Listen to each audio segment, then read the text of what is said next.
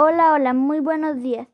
Bienvenidos a este nuevo podcast. El tema de hoy será programación, por lo cual contamos con la presencia de Stephanie Castañeda, estudiante en la carrera técnico en informática. Te escuchamos, Stephanie. Hola, muy buenos días. Un placer estar con ustedes. Gracias por haber dado el play y agradecer la invitación. Para continuar con este podcast, les hablaré un poquito acerca de la programación. Bueno, pues para comenzar, les daré una breve definición. La programación es la ciencia que se encarga de indicarle al ordenador qué hacer mediante pasos secuenciales. Otro dato es que la programación trabaja lógicamente. Ok, entonces nos podrías decir para qué se utiliza la programación? Por supuesto. Bueno, pues la programación nos permite desarrollar programas, aplicaciones móviles o web videojuegos, sistemas de seguridad para un banco, entre otras múltiples. Muy interesante lo que nos compartes. Pues resulta ser que la programación está presente en todos los ámbitos de nuestra vida. Desde tu experiencia, ¿qué les recomendarías a los oyentes para comenzar a programar? Excelente pregunta. Bueno, pues la programación sigue una metodología que abarca un análisis, un algoritmo y un pseudocódigo. Un análisis etimológicamente es de origen griego, donde el prefijo ana significa separación y lisis disolución. En conjunto consiste en descomponer un todo en sus partes para llegar a conocer sus elementos o principios. Para continuar, veamos qué es un algoritmo. Un algoritmo se refiere al conjunto de instrucciones ordenadas, definidas y finitas que permiten encontrar la solución de un problema mediante pasos sucesivos. ¿Podrías brindarnos algún ejemplo de algoritmo?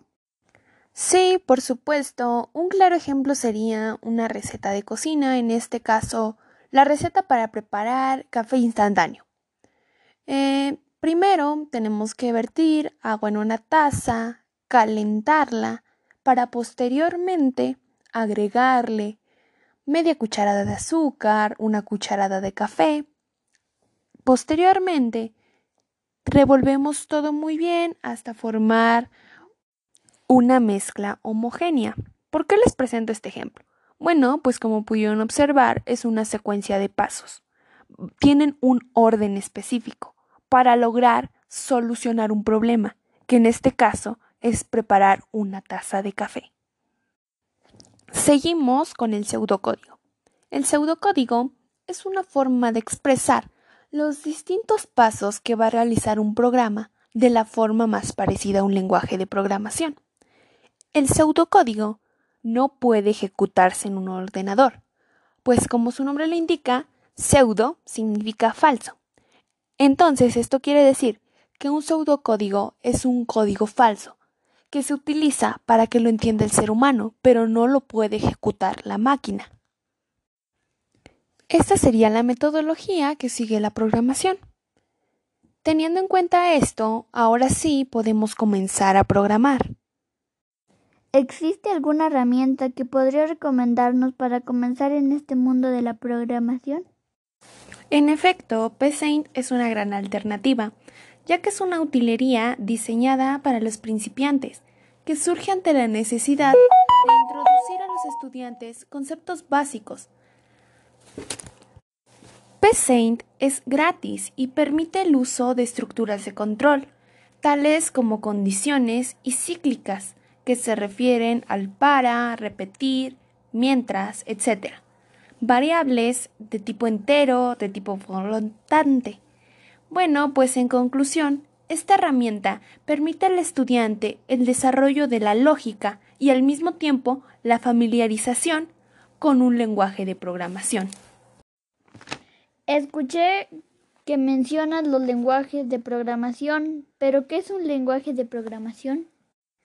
Sí, mira, pues un lenguaje de programación es aquel mediante el cual nosotros nos comunicamos con la máquina para que ésta ejecute lo que nosotros le indicamos. ¿Podrías mencionarnos algunos lenguajes de programación?